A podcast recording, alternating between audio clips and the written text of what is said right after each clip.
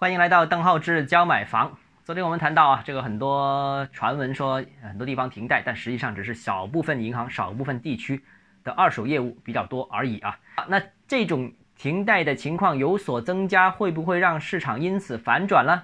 就看这个停贷规模会不会继续扩大了。当然，如果扩大的话，那停贷越来越多，那贷不了款的肯定买房的人少，那房价、房地产市场肯定是不行的。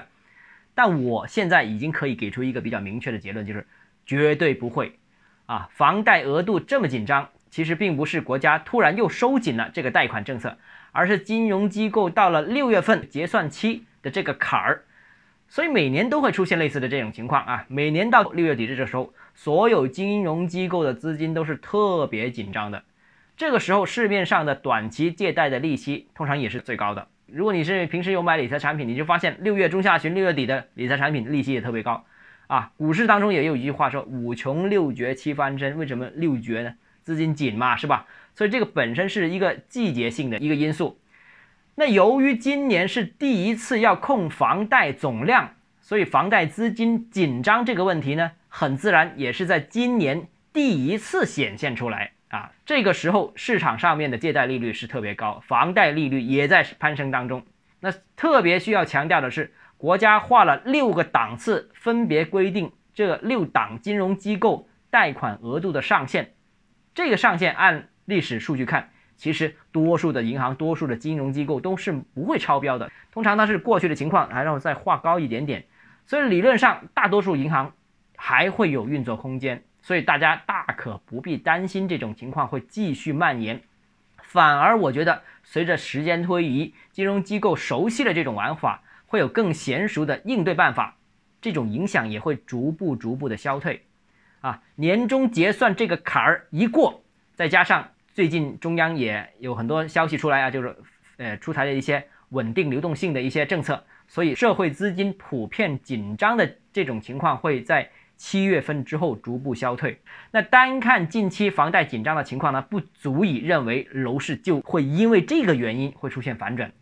因为买和不买，我觉得还是取决于是否自住啦，区域有没有发展前景啦，楼盘性价比比较高啦，这些最基本的元素啊。金融系统当然会关注，但是现在已经不是唯一的因素，现在看也不可能发生大的逆转啊。另外一个呢，就是很多人问，就担心自己的房贷会不会下来，这个能不能下来，关键看你的这个贷款走到哪一步。如果是已经发了同贷啊，那基本上是没有什么问题的。就是什么时候放款而已。目前呢，热度比较高的大城市，像广州这些啊，一般需要等三个月时间。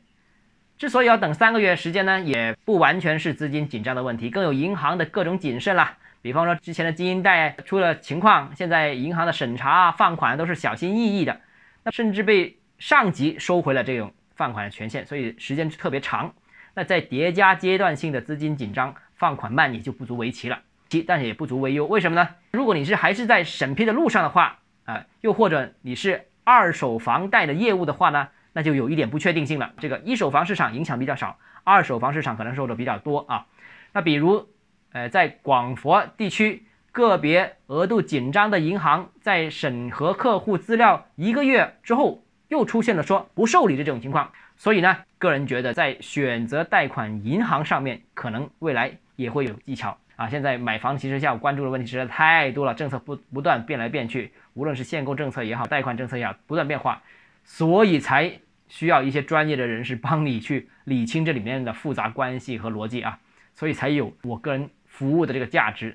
好了，那今天节目到这里啊，如果你个人购房有疑问想咨询我本人的话，欢迎私信我，我们明天见。